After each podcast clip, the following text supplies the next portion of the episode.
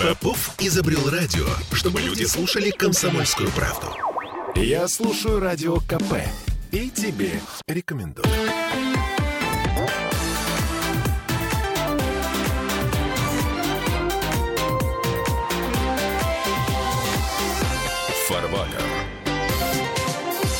Сегодня 6 декабря. Это не просто день, это день памяти Санта-Клауса, извините, э, Николая Чудотворца. Памяти? Памяти Николая Чудотворца. А, Николая Чудотворца, ладно. Короче говоря, много-много лет тому назад Николай Чудотворец э, скончался в этот день, именно в этот день. Это по версии западного христианства.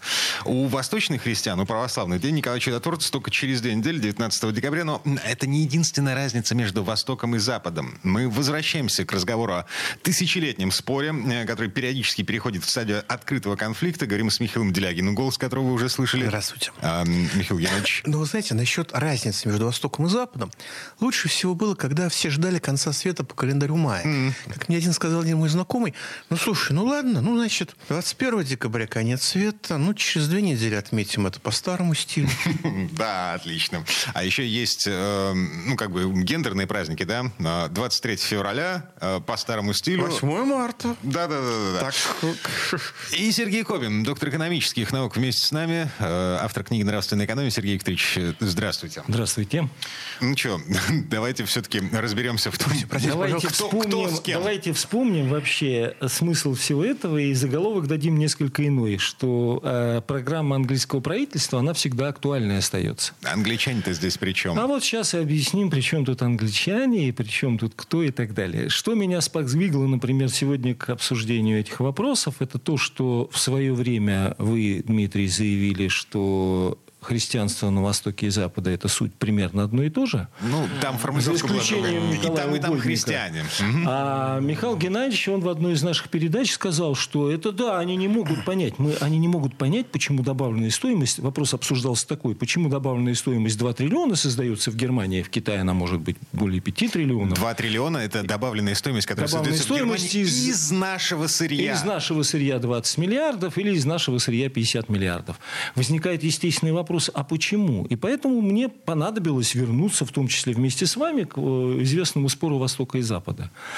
А он-то существовал задолго до христианства и до Николая Угодника тем более. А, и он-то основан в одном случае Восток на семейном или э, значит родовом устройстве, да, хотя даже э, род появляется в срове Отечества как союз национальных государств.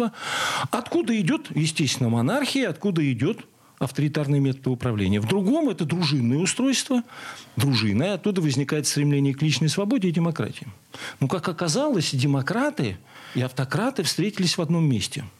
Например, если посмотреть на Рузвельта, и можно его признать и по партии, и по факту демократом. Если посмотреть на Сталина, то его можно признать совершенно точно автократом. Но и те, и другие встретились где?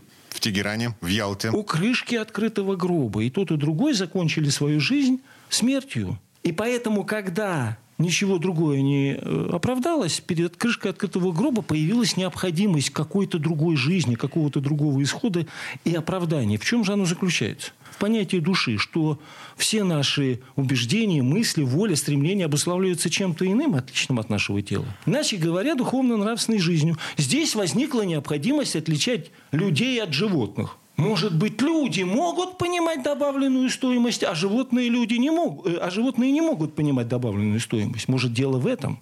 Но и Сталин, и Рузвельт прекрасно понимали, что такое добавленная стоимость. О, я бы, я бы не заблуждался. Если Рузвельт э, наверняка это понимал, и его программа, она основывалась на возрождении национальной промышленности, и мы помним 1933 год, когда он этим занимался, то товарищ Сталин занимался возрождением оборонной промышленности и в меньшей степени понимал добавленную стоимостью, э, стоимость, тем более, что он никогда не занимался э, рациональным протекционизмом. В Россию, в Советский Союз тогда вообще ничего не вывозили иностранного, возили только э, А, то, что и специалистов. без, и без пошлин. Поэтому стимула для развития товаров широкого потребления не было. Это возвращаясь к Сталину и к э, Рузвельту.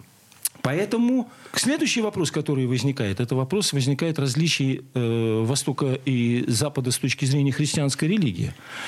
А, и возникает, естественно, другая история. А почему мнимо-христианская Европа? А Европа-то как раз мнимо-христианская. Мнимо-христианская – это по формулировке... Нашего... Соловьева, да. да. Владимира Сергеевича Соловьева, нашего известного философа. То есть, если мы обращаемся к Эммануилу Канту, то мы, то мы там видим чистоту. То есть, вообще религия – это связь человека с безусловным началом. Нет ни одной обезьяны, нет ни одной собаки, возвращаясь к животным и возвращаясь к добавленной стоимости, которая бы интересовалась религией. Религия, как и добавленная стоимость, она интересна только человеку. Это связь с безусловным началом. А, ничем не обусловлена, сама собой все обуславливает, э, в этом ее полнота, и через нее все осуществляется нравственность, Бог и добро. В данном случае э, Соловьев нам говорит еще и о всеединстве. Но этого всеединства нет по одной простой причине. Почему?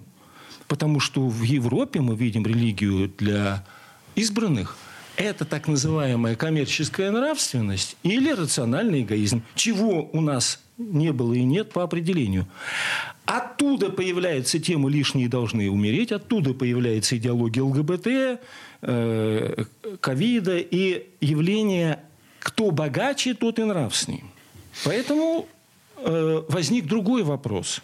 А все интересы общества, например, в первую очередь русского, нужно свести к к чему? К животному состоянию. Поэтому, когда появился, как мы помним, Чарльз Дарвин, он нам объяснил, что человек происходит от обезьяны. В русском обществе все обрадовались, все были счастливы этому. А, после этого Королевское научное общество собралось и объявило, что найдена недостающая цепь в отношении э, в, значит, э, между человеком и обезьяной. Это русский народ. И вот это тот самый народ, который уже позже, по Томасу Мальтису, лишние должны умереть. Вот они и должны, эти самые русские, умереть. Как достигать этого? Давайте вернемся. Как достигать этого? Как превратить человека в животное? Современные методы, подходы – Давайте объясним, да? Можно, можно наркотиками, вспоминаем опиумные войны в Китае. А можно очень просто. Это обналичивание денег, открытие иностранных счетов, офшоров, покупка недвижимости. И вот человек превращается в животное и действует уже в интересах, например, английского общества. Так, эм, английское общество преследует эм, э, сугубо практическую цель. Это, это прагматизм высшей пробы, что называется. Э, значит, сохранить мировое господство. Англосаксонское общество э, по-прежнему претендует на мировое господство. Эм, мы в этом замесе Э, какую роль играем жертвы? Центральную. Центральную мы роль играем. Лорд Бугам пишет, можно рискнуть потерять на вывозе английских товаров для того, чтобы в Колубеле задушить все континентальные фабрики. Континент – это наш континент. Он без России невозможен. Многие думают в Германии, в Европе и так далее, что это не так. Это так. Поэтому был государственный план, с помощью которого Англия достигала и достигает успеха. Он угу. всем известен, вы можете э, лучше меня некоторые пункты рассказать. Так, а что у нас за пункты? А пункты очень простые. Всегда предпочитать ввоз производительных сил в, э, э, ввозу товаров, например. Да? Второе. Если нельзя добиться уступок свободной торговли от других стран, то путем контрабандной торговли можно э, добить необходимого результата. Нужно предпринимать войны, заключать союзы исключительно в интересах развития промышленности Англии. А дальше самое интересное начинается, о чем можно говорить и нужно говорить. Уметь с помощью космополитических образов, выражения аргументов, измышленных Адамом Смитом, так замаскировать настоящую политику Англии, чтобы иностранные державы не смогли ей подражать. Образы кто формирует? Первый – Чарльз Дарвин, Адам Смит, Томас Мальтус, Карл Маркс, Чарльз Бирд, Даниэл Белл и многие-многие другие – Цель – вводить в заблуждение страны и народы, отставшие в промышленном отношении. Кстати, поэтому 22 статья и пишет об ужасающих случаях коррупции. 22 статья федералиста, э, которая пишет об ужасающих случаях коррупции, вносимой Англией в политику туземных правительств Америки и нас тем более – это коррупция, вот та самая коррупция через иностранные счета. Это когда с помощью иностранных счетов, двойных граждан, социального разложения человека превращают в животное. Вот мы сегодня и наблюдаем то, что мы наблюдаем. Погодите, а, вот то, о чем вы говорите сейчас. Иностранные счета, двойное гражданство, обналичивание денег, это все не имеет отношения к народу, к тем людям, кто живет в нашей стране. Это как, все... Какому народу? Это имеет отношение к чиновникам. Откуда это вдруг у народа взялись деньги открывать счета за границей? Откуда а... у нашего народа взялись вообще деньги? Вы что, Дмитрий? Ну так мы же не животные. Мы-то не животные, но в правительстве и чиновничий люд, они с помощью вот этих процедур, почему мы, кстати говоря, Михаил Геннадьевич, насколько я помню, в правительстве докладывал этот вопрос об обналичивании, о двойных счетах, о имуществе за границей и так далее, и так далее. И получил красивый, благородный как это называется? Ответ был очень изысканный, очень корректный. Было очень четко сказано. Знаете, это все очень интересно, но это не имеет смысла даже обсуждать. Мы не можем сделать ничего из этого, потому что правила, которые мы приняли, этого не предусматривают. Если вы хотите сказать, что это уровень мышления человека – ну, тогда, конечно, ладно. Хм. Так, вот в этом месте давайте поставим многоточие. Вернемся в эту студию буквально через пару минут, когда э, мы, ну так, немножко переспим с э, вот той картиной, которую нарисовал нам депутат Госдумы, доктор экономических наук Михаил Делягин.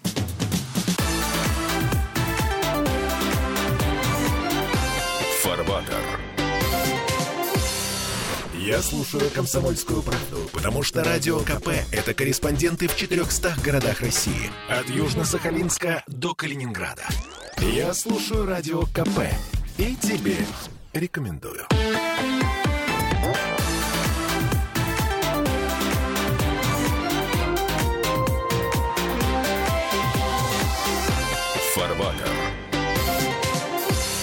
Это мы вернулись в петербургскую студию радио «Комсомольской правды». Пока шла реклама, пока мы спали с вот той картиной, которую нам нарисовали в предыдущей четверти часа, мы, э, в общем, пришли к выводу, что пришла пора напомнить о разнице между животным миром и человеком. Да, да, да. Вот давайте вспомним еще раз, что Потому что когда, извините, когда по социальной лестнице смотришь наверх, чувствуешь, что эта разница как-то теряется и перестаешь его воспринимать. Слушайте, ну погодите, общепринято же, что до верха социальной лестницы добираются люди с пониженной эмпатии. Ну, в общем, попросту говоря, психопаты. Да, ну, опять же, нам известно... Вы употребили слово «люди». Да, mm-hmm. опять же, нам а известно, вот... что это нечто большее, чем психопатия, не, чем психофизика, да?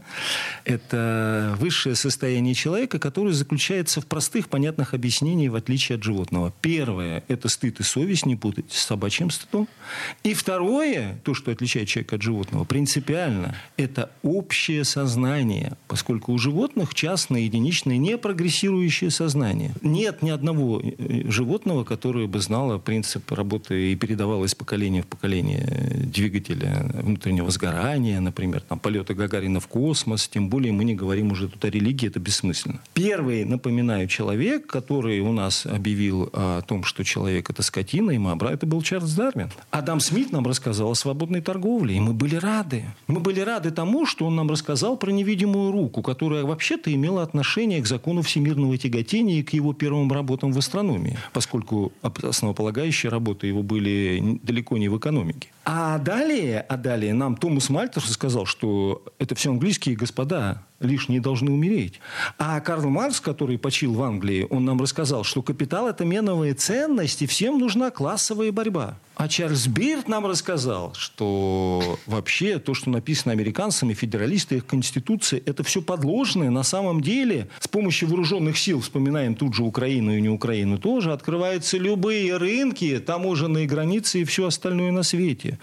И он говорит о том, что федералист – это корыстное учение. Дальше, кстати говоря, мы совсем недавно с Михаилом Геннадьевичем обсуждали Райнерта, как богатые страны стали богатыми и почему бедные стали бедными. Это название книжки? Это название книжки, а Райнерт – это наверский ученый, который говорит, а причина-то в развитии промышленности, и он прав. Буквально совсем недавно выходит книга от Джимаглу и Робинсона «Современная программа спекулятивного капитала», которая звучит примерно так же. Почему одни страны богатые, а другие бедные? Но, но, но. Какие рекомендации Казахстану? Эта книга предложена больше всего читать в а, Казахстане. А, почему в Казахстане? Система свободной торговли и демократии и отказа от совместного разми- развития и сотрудничества с Россией. Россией естественно. Ага. Вот вам в чистом виде переход от человеческого состояния в животное с целью того, чтобы нанести максимальный урон России. Зачем? А... Ключевой вопрос, с которого мы начали. И с той стороны, и, и с этой стороны христиане. Люди, которые, ну, вроде как христианскую как бы этику мнимые христиане с той стороны,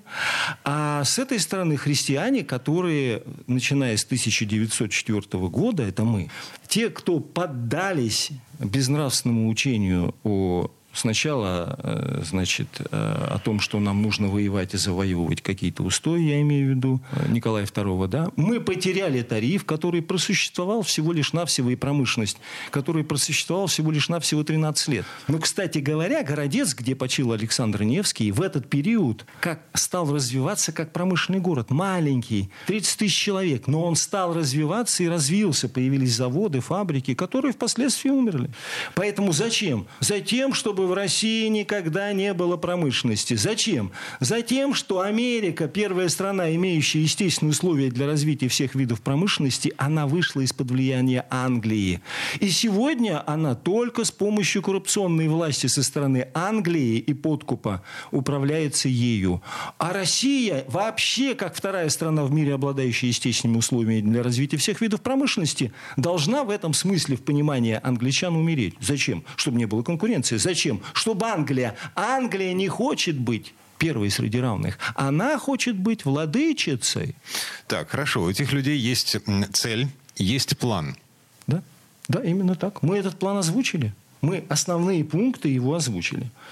Поэтому а уже следующим этапом, если рассматривать войну на Украине, подрыв Северного потока, это уже примеры, яркие примеры английского государственного уже военного плана. Нет ни у кого сомнений-то в том, чьи э, значит, э, подводники решали задачу Северным потоком. Нет ни у кого сомнения, какая роль Англии в э, той, в, те, в той ситуации, которую сегодня на Украине. Погодите, а, да. и вот это декабрьское повышение плат за ЖКХ, а, оно тоже, это, это тоже англичанка нагадила? Э, слушайте, давайте еще интереснее пойдем по пути объяснения. Вот есть такой замечательный персонаж Перкинс, который встречался, я не помню, с кем-то у нас даже в России, а, агент ЦРУ, который открытым текстом сказал, книгу написал даже, да, значит, что исповедь, э, господи, исповедь экономического убийцы или новая исповедь экономического убийцы э, Перкинс.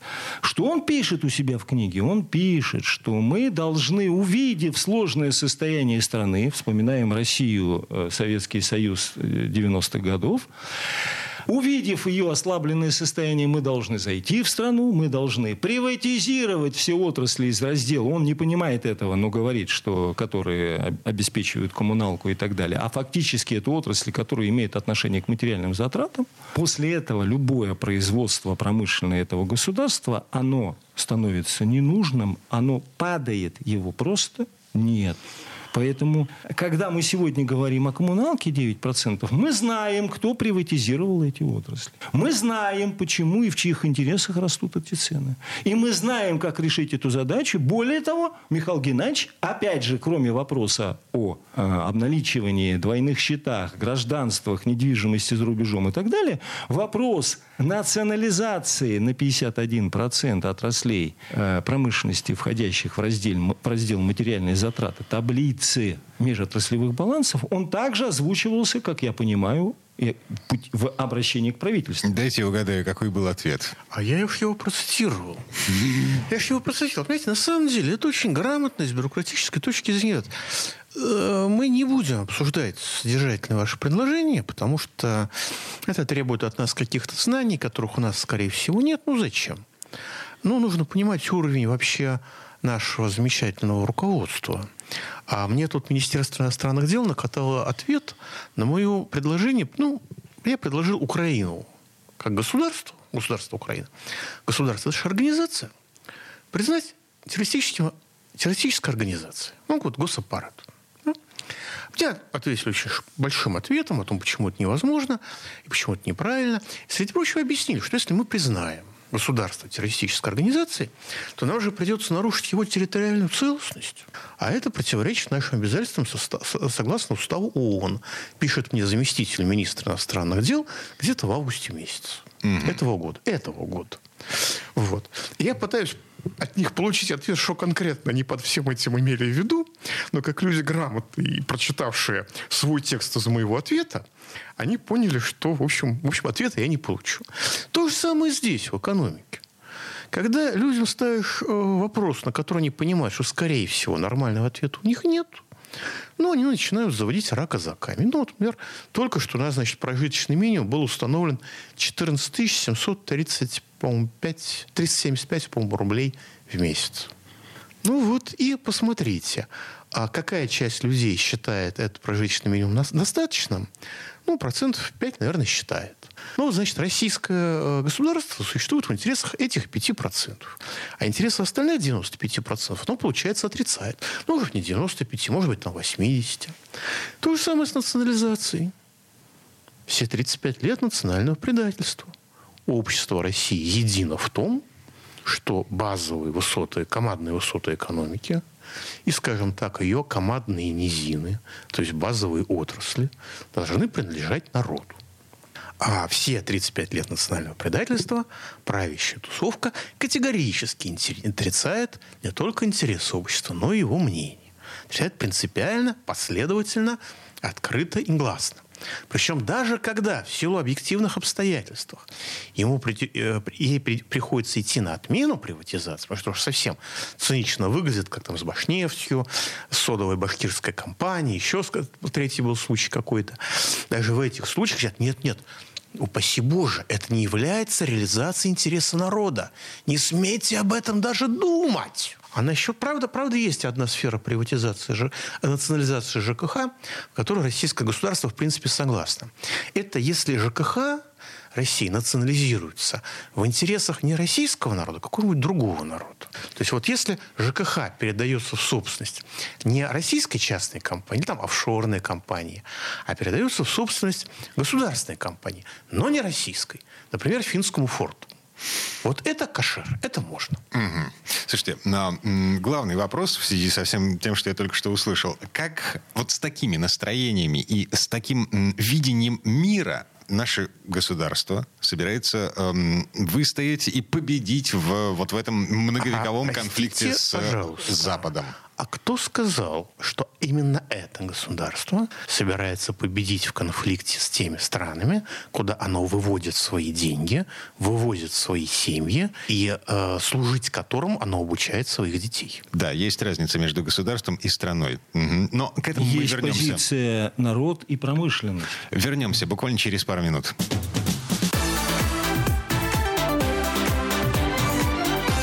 Фарватер.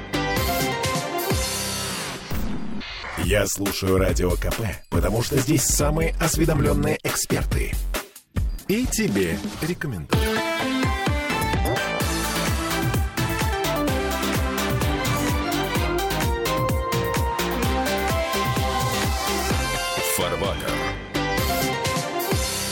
Вернулись в петербургскую студию радио «Комсомольская правда». Я Дмитрий Делинский, Михаил Делягин, депутат Госдумы, доктор экономических наук, Сергей Кобин, доктор технических наук, автор книги «Нравственная экономия». В предыдущей четверть часа мы остановились на сакраментальном...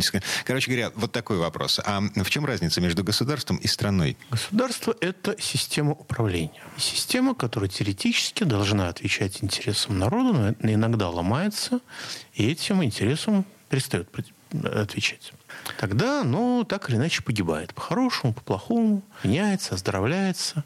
А страна – это территория, где живет тот или иной народ. Это единство народа с ландшафтом, ну и, соответственно, народа в широком смысле слова, то есть культуры, цивилизации с ландшафтом. И так получается, что те структуры, о которых говорит Михаил Геннадьевич, судя по тому, что они творят, они так или иначе находятся под влиянием откуда-то из-за границы, из да не, под влиянием, не под влиянием, а чистосердечно, искренне служат. Так. У нас было же обсуждение в Госдуме, когда предполагалось запретить чиновникам иметь недвижимость за границей. Все вспомнили про дачу в Болгарии. Президент сказал, И в, на, на Украине тоже. Э, про дачу в Беларуси. Про дачу да. в Беларуси еще лучше. А вот, э, естественно, это не прошло. Президент говорил. Не-не, кого это будет волновать, что он там говорил. Есть фундаментальный ориентир что со времен Гайдара, Чубайса, Ельцина управляющая тусовка служит финансовому спекулянту. Финансовые спекулянты... И это... его центру? Лондоне. Ну, в Лондоне, конечно. Ну, для неграмотных Америка, для совсем неграмотных еще что-нибудь. Соответственно, недвижимость у каждого серьезного деятеля должна была быть за границей, потому что иначе как же им управлять-то? Китайцы, китайцы, обратите внимание, они не разрешают покупать своим гражданам недвижимость э, в виде меновых ценностей за границей. Только производительные силы. Отели, порты, терминалы, Строить. фабрики, можно, заводы. можно строить. Да. Пожалуйста, постройте домик, Да. продайте, заработайте денежку. Ну, не, это не их, это бизнес, это вот очень мало. Второй момент, значит, это что касается Швейцарии, например, да, самая свежая информация. В Швейцарии запрещено покупать, по с 1 января, запрещено покупать этого года, а, запрещено покупать недвижимость за рубежом более 200 квадратных метров. То есть они должны инвестировать в приобретение собственных домов и так далее. То есть это речь идет о реинвестировании. Э, У принуждение нас же к- этого просто нет. Принуждение к патриотизму, я бы так назвал. А, принуждение к развитию, точнее. Вот, э, к промышленному развитию. И поэтому, когда, вспоминая термин «забота о народе» Михаила Геннадьевича, я бы вот этот термин «народа» я бы заменил промышленного развития Ну, это э, синонимы. России. Да. В этом, в этом, ну, не все, к сожалению, Михаил Геннадьевич, не все это знают. К сожалению, мы смотрим сегодня, мы сейчас почему обсуждаем вопрос-то там веры, Простите, Бога и так далее? вот- По одной простой причине. Нам сделана вот эта прививка, так называемая наркотическая, да, как или опиумная, там какая угодно, которая в форме сегодня обналичивания действует. Счета иностранные действуют. Офшоры действуют. Имущество за границей действует. Так это можно любого подкупить. Берешь любого министра, любого э, Жопкина-Бубенщикова, вообще никто звать никак. И все, и он куплен. Кстати говоря, то же самое сейчас делают на Украине. Ой, это вспомнил, как у нас товарищ Мурашко вчера выступал в Госдуме. Заслушаешься. Ну, Прям такой златоуст. Вы не поверите, у нас все так хорошо со здравоохранением. Мы с вами просто этого не замечаем. только полтора миллиона минус каждый год, а за здравоохранением просто красота. Я не сказал, помню точных цифр. А, У нас в Петербурге катастрофический дефицит педиатров. Вот У э- нас, элементарных у педиатров. нас в Петербурге дефицит похоронных услуг на 20% выросло все по закону мнимому спроса и предложения. Но градообразующее предприятие Петербурга, как я понимаю, морг, Главное. кладбище, крематорий. В Москве, Крематорий кстати, то же отлично самое. А, В Москве, кстати, то Потребление газа хорошо идет. Слушайте, погодите, а кто же тогда спускает на воду а- атомные ледоколы вот в конце ноября? Э, Я бы, раз уж вы задали вопрос про атомные ледоколы, я бы задал вопрос свой любимый, а зачем? Для того, чтобы развивать Северный морской путь. А зачем? Для того, чтобы через Северный морской путь возить товары. Стоп, стоп, стоп, стоп, стоп. Какие товары? Предполагается, что это товарооборот между Китаем и Европой. Э, Предполагается, бинго! что, предполагается, что это газ и нефть. А как известно, вот мы сейчас вернемся к товарищу Мурашко. А как известно со времен того же Адама Смита, что целые народы погибли только из-за того, что вывозили сырье и ввозили товары фабрично-заводской промышленности. Так получается, мы сами строим себе флот для того, чтобы вымирал наш народ. Это мне непонятно. Зачем это все? Понимаете, что такое обслуживание товарного пути из Китая в Европу? Торговый путь. Это примерно как туземцам разрешают выращивать и даже научиться ухаживать за лошадьми, чтобы они могли перевозить грузы их хозяев. Важно, чтобы у них никогда не было своих грузов. Мысль о том, что в России мо- можно производить какие-то товары, никому из тех, кто Ущербно. всерьез это обсуждает, даже не приходит в голову. Но погодите, Как вот сказал, извините, как сказал министр экономического развития всей Руси товарищ Шишетников, ошибочна точка зрения, что импортозамещение – это замена, скажем, европейских товаров на российские. Эти замена европейских товаров на китайские – это тоже импортозамещение. Вот. чудесно. А, Но если бы мы, например, не строили атомный ледокол, Не-не, подождите. Лучше строить атомные ледоколы, чем не строить. Лучше производить что-то, чем не производить совсем ничего. То, что мы строим атомные ледоколы, это восхитительно, это прекрасно. Ура! Какую добавленную стоимость нам произведет ледо- ледокол? Какой доход мы получим? Мы получим с него маржу от чужих товаров. Мы получим, Мы получим маржу для группы лиц, а не для людей, а не для того самого Это- народа, это второй о вопрос. котором говорит Это Михаил второй Геннадьевич. вопрос. А Это- зачем этому, это моржа этим? Мы же им сказали, они встретятся в одном месте, неподвижно лежащие в ящике. О чем мы говорим-то? Надо подумать о других. А чтобы о других, нужна своя национальная промышленность, не ущербная, не попытки там делать что-то, которое из, из что-то ничего. Там ничего и не будет. Нечего вести-то. Дефицит сегодня перевозки-то. Мы же ничего не производим. Чем мы повезем-то, кроме газа и нефти? Ну, смотрите, пару недель назад у нас открылось производство на заводе «Москвич». О, Ну вот, да, китайская отверточная сборка, но а, московские власти нам обещают, что мы построим свою собственную платформу. Нам сейчас нужно загрузить предприятие для того, чтобы люди не разбежались, поэтому мы вот поставили китайцев на Так они конвейер. еще не сбежались, как они разбегутся. Ага. А, Как так- они разбегутся, они еще не сбежались, во-первых. был уничтожен а во-вторых, достаточно я давно. так понимаю, то, что они называют москвичом, называется по-другому джак. Джак и это джак GS4. япо- китайского производства. Мы что, будем этот джак в Китае продавать, что ли? Нет, мы будем его продавать здесь. При том, что у нас себестоимость киловатт-часа выше, чем в Америке, что ли? Он не только электрический, он еще и бензиновый. Не, не, нет, я не про заправку, я про изготовление. О чем мы говорим вообще? Ладно, следующий момент. В Калининградской области собираются наладить производство батареек для тех самых электромобилей, которые рано или поздно, значит, придут на смену э, двигателям внутреннего сгорания. Шевеление есть, оно происходит, его видно. Э, Шевеление, извините, чего? Вы знаете, видно? вот я дня три назад на себя посмотрел в зеркало, я болел довольно тяжело, и подумал, господи, как же на тебе щетина-то растет, как на трупе. Это к вопросу о шевелении. На самом деле, у нас очень много всего хорошего происходит. Вот реально, очень много. У нас развивается сейчас много производств. У нас э, вдруг оживились сферы, в которых ну, никогда не было ничего российского. Все было выжжено, вплоть до дизайна. Но этого недостаточно. Развитие, которое имеет место быть, это культурно, э, извините, кусочно-разрывное развитие. Оно осуществляется в интересах, когда вся государственная политика ориентирована на на олигархов, и в конечном итоге все, что зарабатывает малый, средний, даже успешный крупный бизнес, уходит к олигархам. Как только вы дорастаете до определенного уровня, вам говорят, а, хотите как в Кущевке?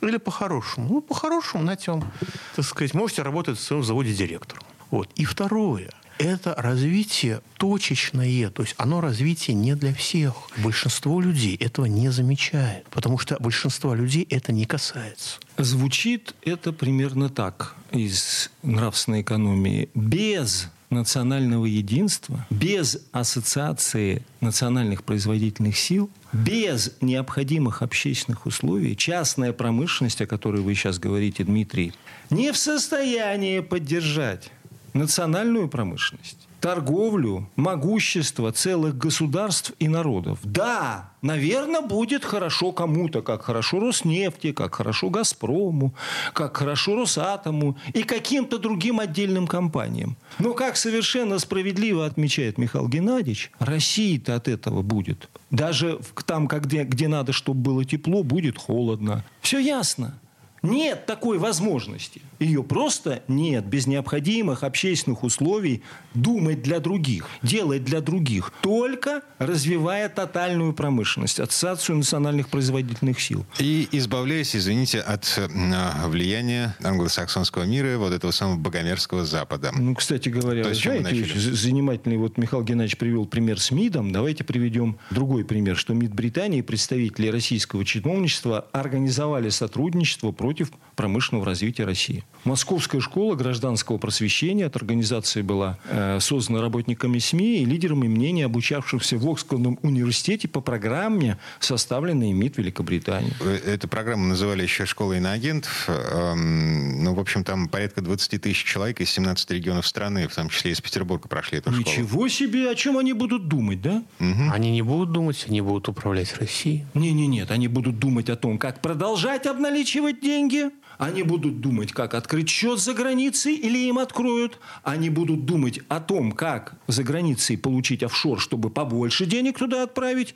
И в офшор спрятать ту недвижимость, которая будет получена любыми путями с помощью и вывода денег из российского бюджета.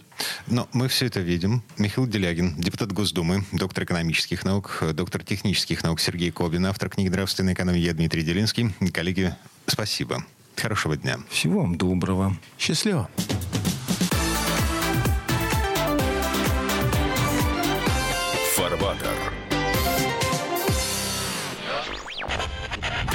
Попов изобрел радио, чтобы люди слушали комсомольскую правду. Я слушаю радио КП и тебе рекомендую.